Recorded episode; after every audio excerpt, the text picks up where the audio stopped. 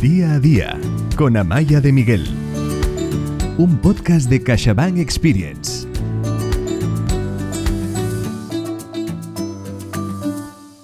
CaixaBank Experience, CaixaBank Disfrutar de la vida. Vamos a disfrutar hoy del día a día.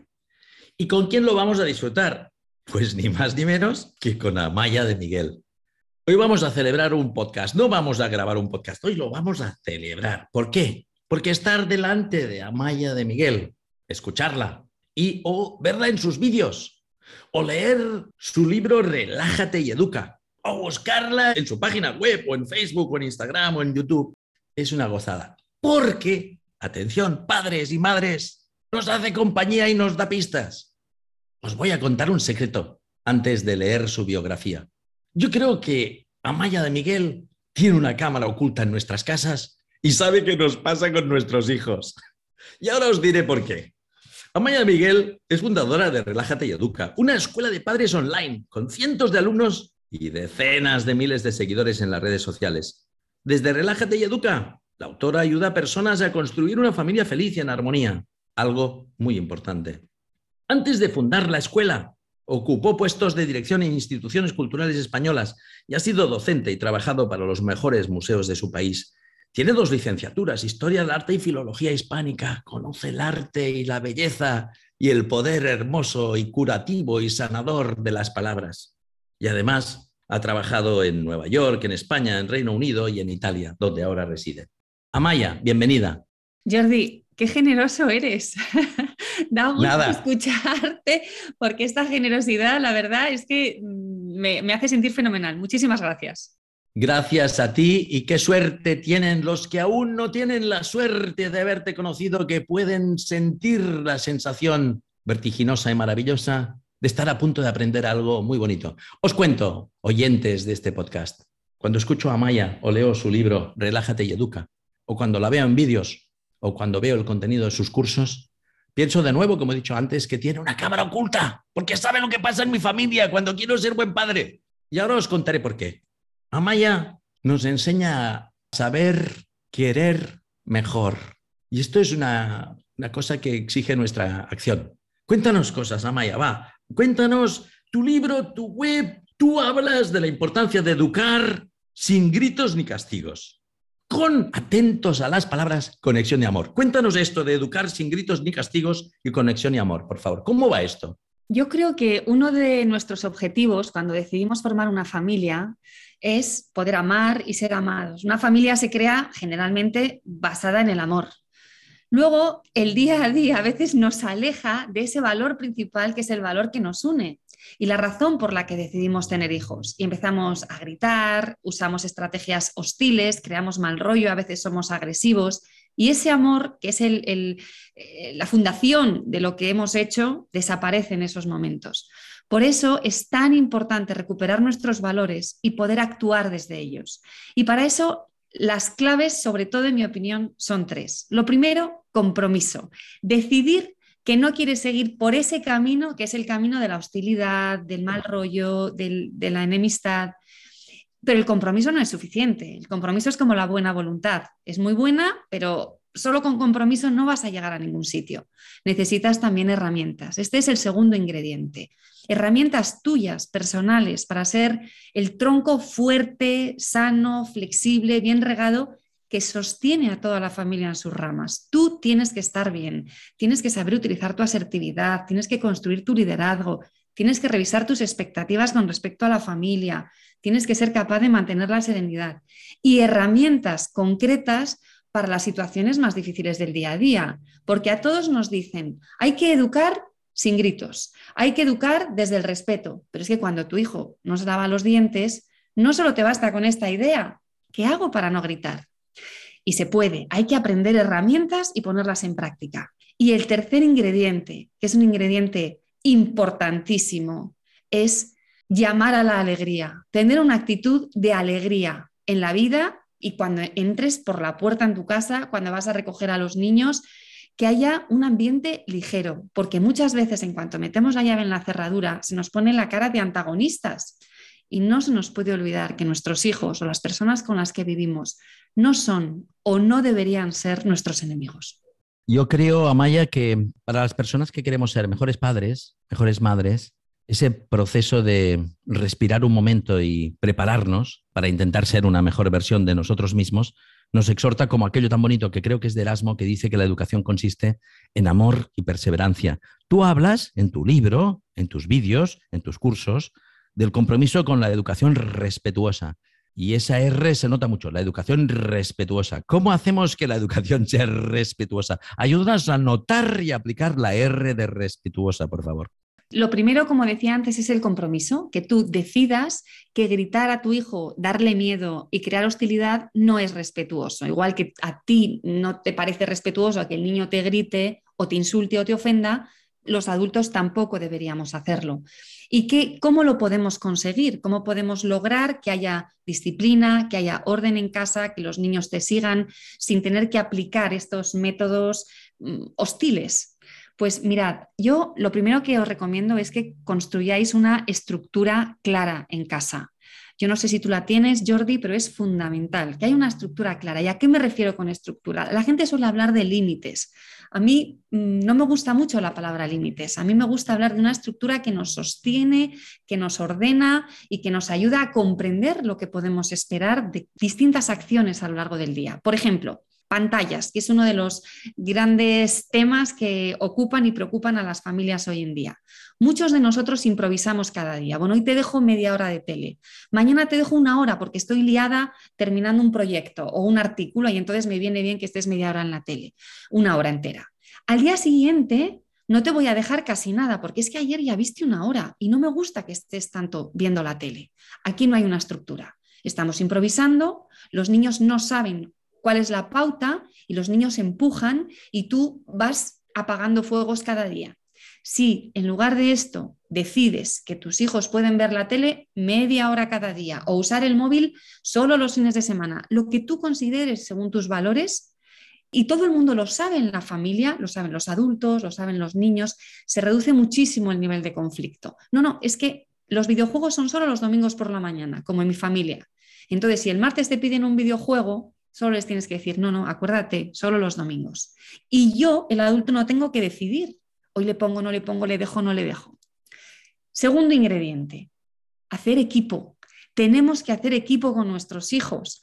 Me preguntaron una vez en una entrevista, me dijeron, Amaya, es que eso que tú dices es como si hay en un partido de fútbol el defensa le dice al, al, que va a meter el gol, oye, perdona, ¿me puedes dejar el balón, por favor? Que es que yo no quiero que marques y le dije al periodista, es que las cosas no deberían ser como tú dices, es que esos dos jugadores tienen que estar en el mismo equipo.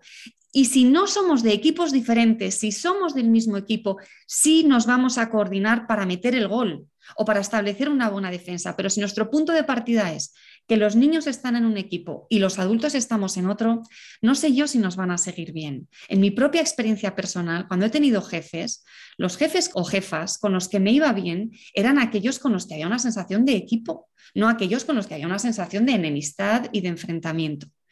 Otro ingrediente importante que yo sé que tú este Jordi lo bordas, lo bordas acompañar a nuestros hijos, estar presentes, pasar tiempo con ellos, bueno y malo, pasar tiempo. Hay que estar sin el móvil, sin las redes sociales. Yo sé que en casa de Jordi el padre y la madre se pelean por leer a la niña. Eso es estar presente, eso es acompañar y también acompañar en las cosas difíciles. Tu hijo de 13 años sabe ordenar su cuarto, pero su cerebro le dice que no lo haga. Acompáñale, estate ahí, pon música, bailad mientras lo hacéis, crea equipo, construye un vínculo. Cuando construís este vínculo es mucho más fácil. Y lo último que os digo, aunque hay muchas más cosas que hay que poner en práctica, hay que aprender a comunicarse para que la otra persona te escuche. Yo no sé si a ti te pasa, a mí me pasa, le pasa a casi todo el mundo, que yo estoy en la cocina cortando cebolla o estoy escribiendo en mi ordenador y digo desde donde yo esté, niños, a poner la mesa, y los niños en realidad siguen haciendo lo que estén haciendo porque lo prefieren a poner la mesa. En cambio, si yo dejo de cortar la cebolla o dejo de escribir en mi ordenador, voy donde están ellos, los miro, hay contacto visual y les digo, chicos, dentro de cinco minutos hay que ir a poner la mesa. Y vuelvo a los tres minutos y vuelvo a los cinco minutos y siempre lo hago con contacto visual, dándoles estos tiempos y no desde la habitación de al lado. Entonces ahí estoy haciendo una comunicación efectiva, porque es una comunicación con vínculo, con presencia. Y me van a escuchar, probadlo, os van a escuchar muchísimo mejor. Me gusta muchísimo escucharte porque cada vez que queremos ser mejores padres o madres, nos vemos conminados, invitados, exhortados a ser una mejor versión de nosotros mismos y querer bien a tus hijos, a tus hijas, te exige una dosis de humildad porque lo quieres hacer mejor, tienes que ser humilde. Pero al mismo tiempo, la alegría que tú emanas, quien te escuche, quien te escuche ahora, quien vea tus vídeos, quien lea tu libro, relájate y educa, quien eh, atienda tus cursos, nota esa alegría. Y tú hablas a la hora de aplicar la alegría del concepto de aplicar una disciplina juguetona. A ver, cuéntanos qué es esto de la disciplina juguetona. La disciplina juguetona es jugar en los momentos más complicados, porque en los momentos fáciles es muy bueno jugar. Tienes una hija futbolera y vas a jugar con ella. Tienes una hija a la que le gusta leer y lees cuentos con ella. Bien, esto es fácil, lo disfrutamos, hay que hacerlo todo lo que se pueda para crear este vínculo, para crear una relación de verdad. Pero, ¿qué pasa cuando lo que ocurre es que tu hijo no se quiere levantar por las mañanas. ¿Cómo juegas ahí? Los niños, igual que nosotros los adultos, crean resistencias ante determinadas cosas. No me quiero levantar por la mañana, no quiero ir al cole, quiero dormir más, tengo una gran resistencia.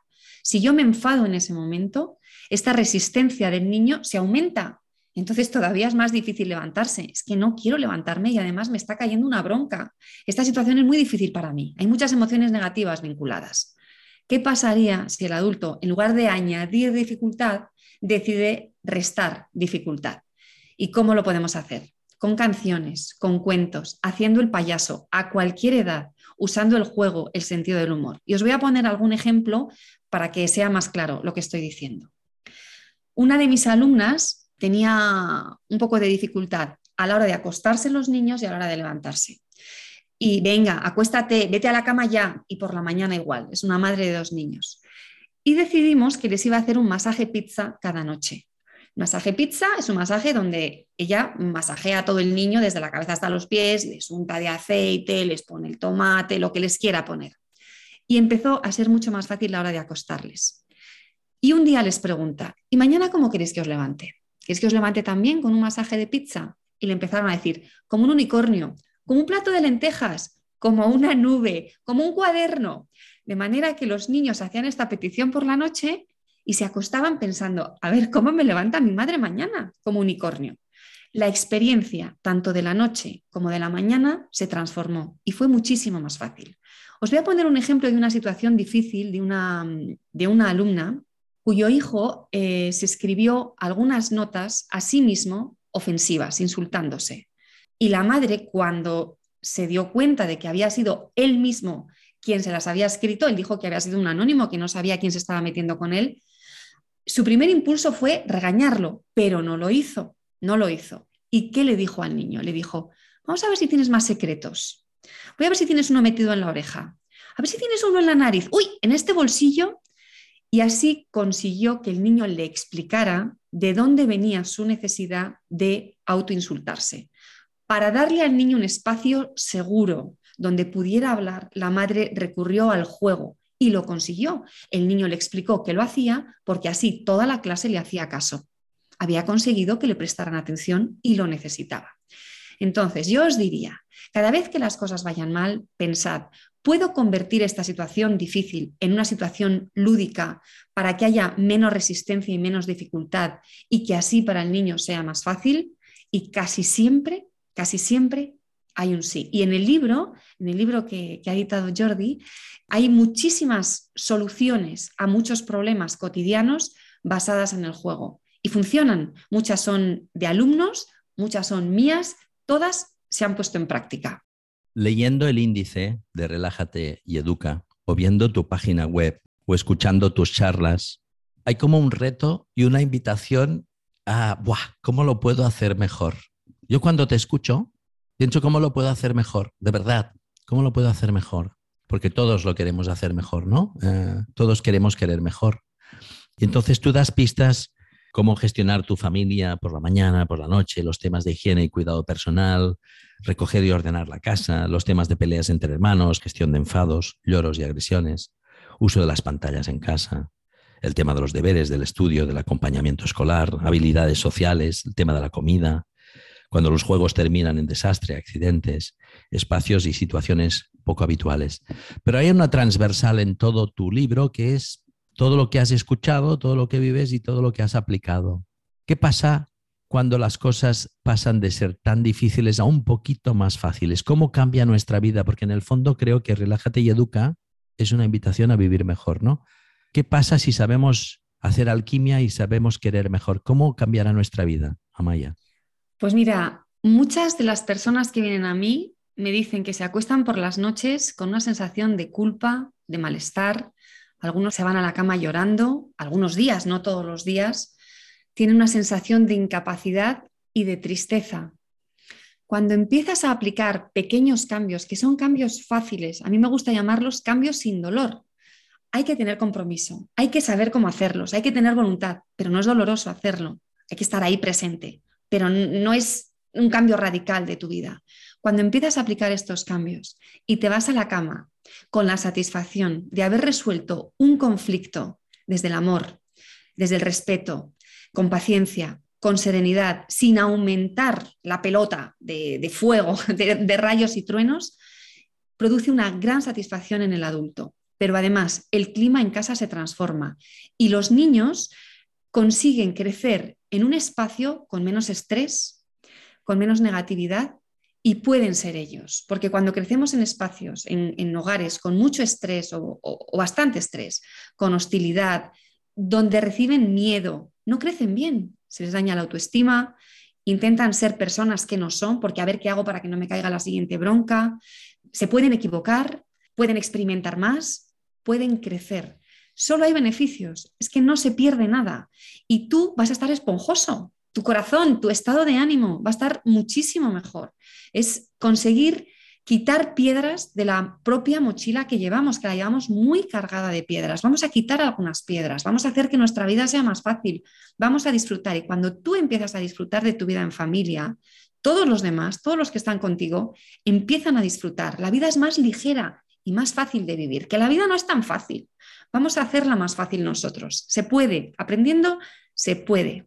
Para aplicar todo esto, invito a nuestros oyentes que vayan a buscar la página de Amaya de Miguel, Relájate y Educa, que la encuentren por las redes, que la encuentren en este libro, que la escuchen, que la vean, que se empapen de su alegría y que vean que les pasará seguramente como a mí, que sentimos la ilusión, y el reto, el reto. Somos invitados a un reto amable de ser mejores papis. Este libro, si pones en un Word todas las palabras clave de este libro, hay cuatro que son especialmente muy hermosas y muy grandes.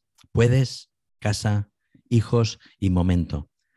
Yo invito a nuestros oyentes, a Maya, y te pediré que cierres este podcast eh, con una reflexión final.